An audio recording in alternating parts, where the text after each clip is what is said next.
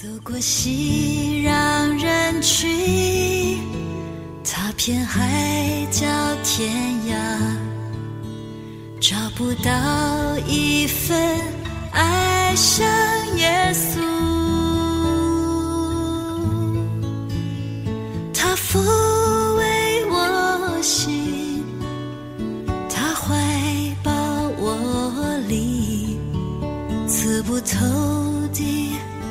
求回报的爱情。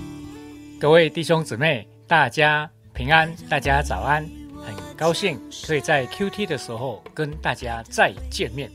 我们今天 Q T 已经进入到了四世纪的第十章。好，那请大家现在可以用手机或者用你的圣经啊，翻开到四世纪的第十章。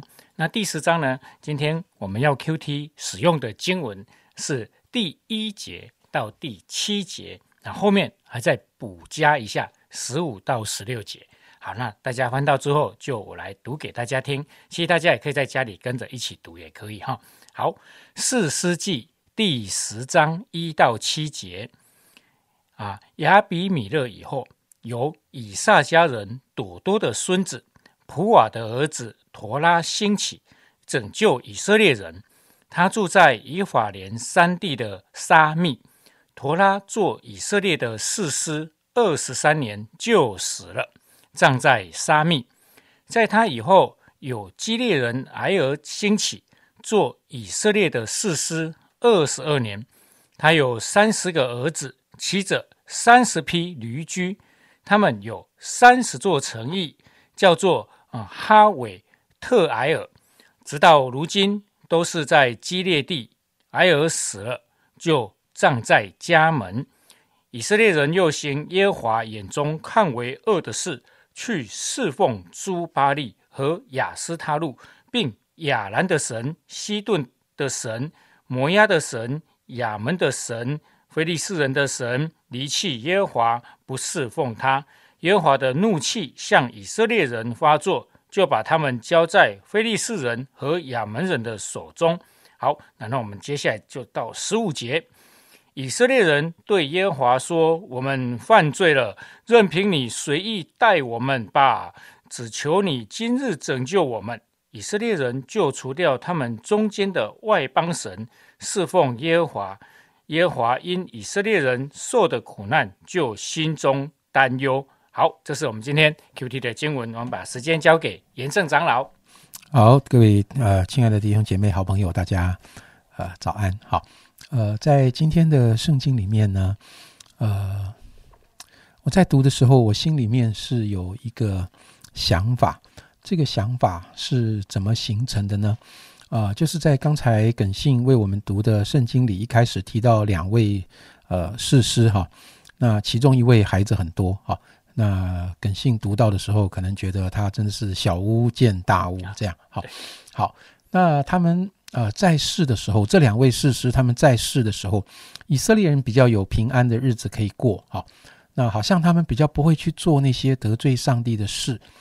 那所以呃，士师啊，或者说当时的领袖，对百姓而言，他们的存在就好像看起来像一条缰绳。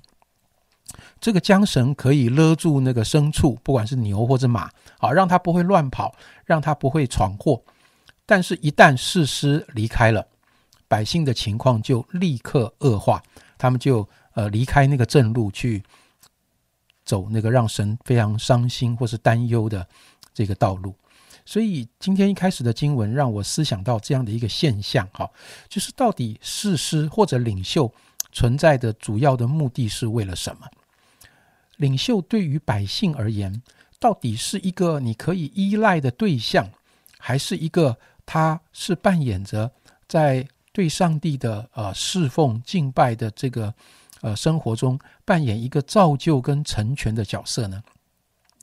我自己会这么观察，觉得以色列百姓可能只是把神在他们中间兴起的领袖当做一个依赖的对象。你是士师嘛？好，士师就是。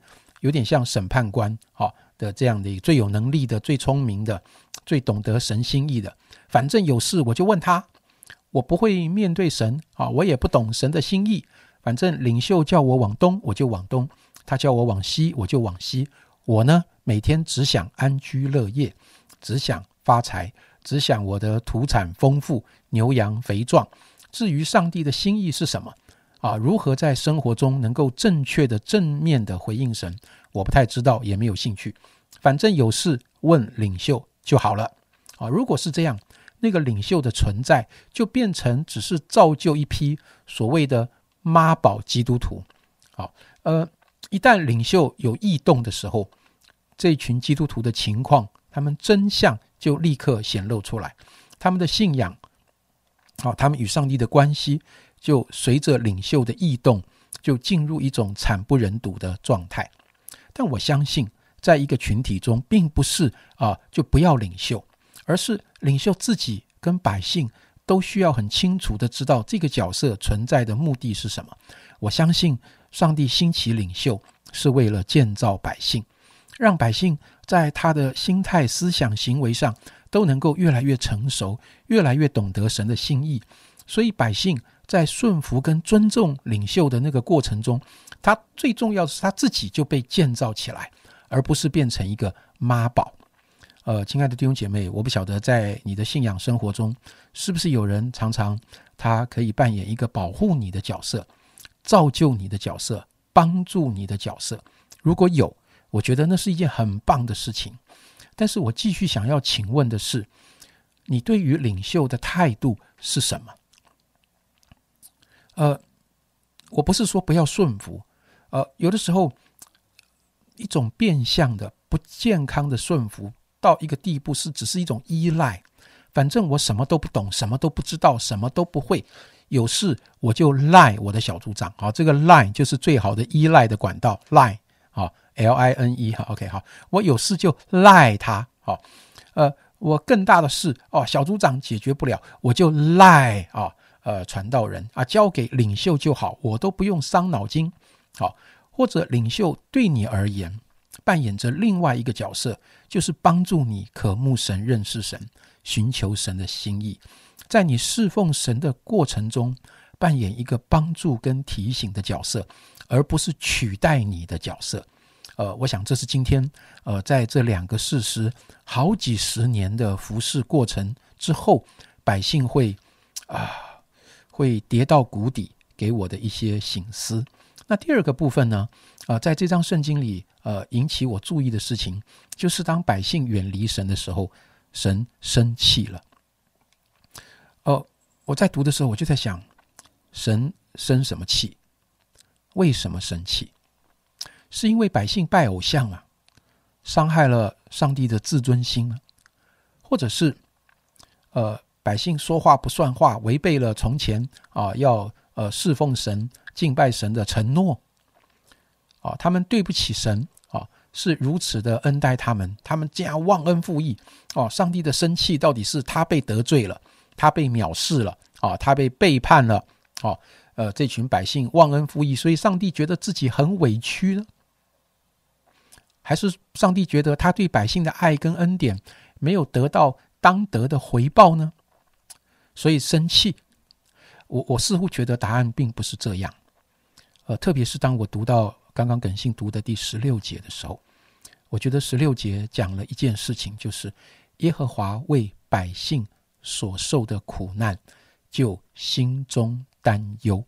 所以这一节经文跟神的生气，我把它连在一起的时候，我就发现，啊，我体会到的是，上帝不是为他的面子，为他的自尊心，为了他好像好心没好报，碰到一群忘恩负义的百姓。好，觉得自己委屈而生气。如果他是为了这些理由生气，那当百姓在苦难中的时候，他应该拍手叫好，他应该说活该。但是上帝看到百姓受的苦难，他就心中担忧，表示在神的心目中，我知道上帝生气的原因不是我刚才说的自尊心跟面子，好心没好报啊，被背叛。他生气是因为他为这群百姓操心，他生气是因为这一群百姓竟然不懂得为自己拣选一条真实蒙福的道路，他气是气这群百姓很愚昧的被假神蒙蔽，他气是气这群百姓要承受选择错误道路所带来的咒诅，他是在为百姓错误的选择造成的结局而生气，他不是在为他自己，所以这是何等的生气，这是这是何等的爱所表达出来的一种情绪，弟兄姐妹，呃，我必须诚实的告诉你，上帝会生气，但是。我更希望你能理解，上帝会为什么事情生气。上帝即使生气，都是他高称高深莫测的爱的表达。我不知道你今天会想对这样一位爱你会爱到生气的神说什么。好，谢谢严正哥的分享。哇，神爱我们，嗯，会爱到一个地步，就是当我们不听话或者往一个灭亡的路在走的时候。他会担忧，他会生气真的很像父母亲哈，在对待孩子一样，所以我们叫天父天父哈啊，这个父亲啊，他的生气一定都也连生气都是为我们好这样子，真的是一个很爱我们的神。那今天谢谢那个严正哥啊，在这一章当中提醒我们，哇，领袖的目的不是要更多人的掌声，领袖存在的目的呢，啊，不是要制造一个明星出来。而是要帮助更多的弟兄姊妹一起来当领袖，所以弟兄姊妹，我们真的做预备心啊！我们呢要成为领袖，哪怕我们只是一个小组长，哪是哪怕我们只是带一个门徒，带一个还没有信耶稣的朋友来到神的面前，我们都是在当领袖啊！盼望我们每一个都愿意起来承担领袖的责任，帮助更多的人来到神的面前。我们一起来祷告，亲爱的主，我们要谢谢你。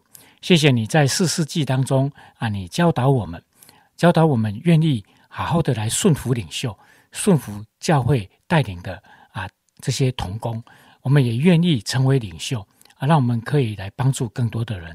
求你帮助我们，让我们能够成为一个顺服的人，也能够成为一个带领的人。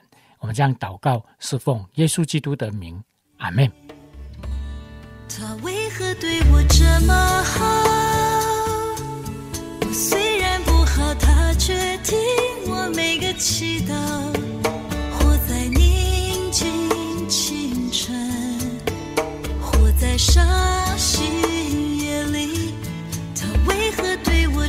my